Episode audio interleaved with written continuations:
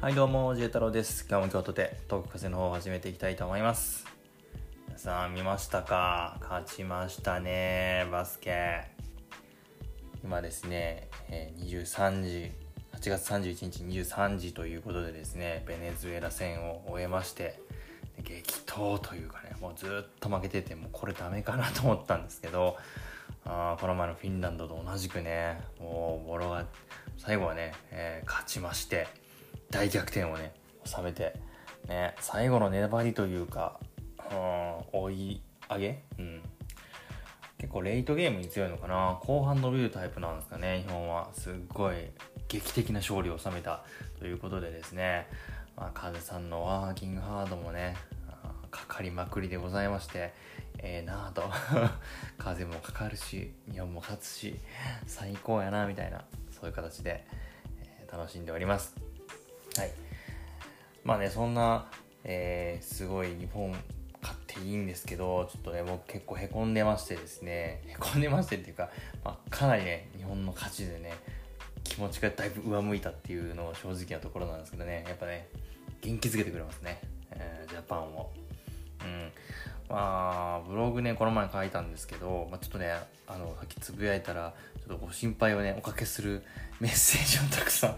あの心配してくださるメッセージをたくさんいただきましてねあの必要以上にちょっと心配させてしまったかなというふうにちょっと心配しておりましてあの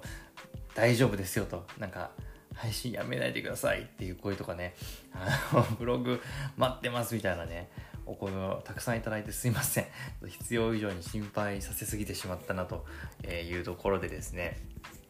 申し訳ない気持ちもありつつあの僕は大丈夫ですよというところをですね、えー 一言、え伝えたかったよというところであちょっとこれをね何気なく聞いた人はよくわかんないですね。うん。あの僕ですね J 太郎と申しますけれども あのばあのブログをですね書いておりまして、えーこのポッドキャスト以外に、まあ、YouTube とブログでずっと発信をしているわけなんですけれどもなかなかねこの何て言うんでしょううんずっと書いてますと、まあかなりね多くの読者というかですね読んでくださる方が、えーたくさんいてですねあのー時には何万人の方に読んでもらうような形なんですけれどももうねたまになんですけどね結構まあアンチという、まあ、風さんアンチみたいな感じかなどっちかっていうと。あまあ僕の記事投稿というよりかはあだか風さんのアンチの人に結構絡まれるみたいなねうん人がいてああこんな人もおるんやなと思うわけなんですけど、うん、でねそんな方にね、えーちょっとまあ攻撃的というかね、まあ、ちょっと嫌な感じのねコメントをもらったりしてなんかね気持ちが一時期、えー落ち込んでたんですけど、うん、やっぱねなんか刺さるんですよねすごく、うん、人の言葉ってね良くもなるし悪くもなるなと思うわけなんですけど、うん、なので、えーとまあ、そんな感じでへこんでいたんですけれども、うん、なので、えー今度ね、えー今度というかこの土曜日か9月の2日に、えーバスケのね、えー試合、え日本代表の、まあ、ラストのね試合があるので、これが終わった後にですねぜひねみんなみんなでね、えそのきっと勝利をねしてくれると思うのでね、えその祝福しつつですね、えメンタルに効く風みたいな。気落ちした時の風怒った時の風みたいなところでね、うんあ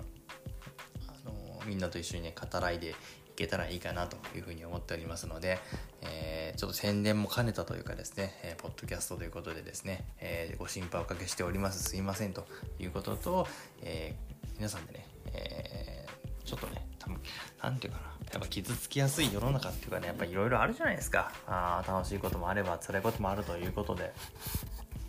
そんな時にね、えーどうしていったらいいかというか、まあ、どういう心持ちでいたら、うん、いいポジティブなね、えーライフを送っていけるかみたいなところも含めて風さんとね、えーどう作用していくかみたいなところを話していけたらなというふうに思っております。はいということで短いですけれども、清太郎がお届けしました、えー心配してくださった皆様、素敵なコメントをいただいた皆様、本当に嬉しかったです。ありがとうございます。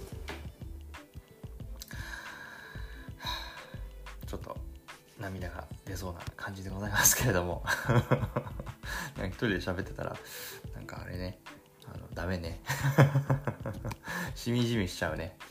ということでね、えー、また配信でお会いしましょう。またね。バイバイ。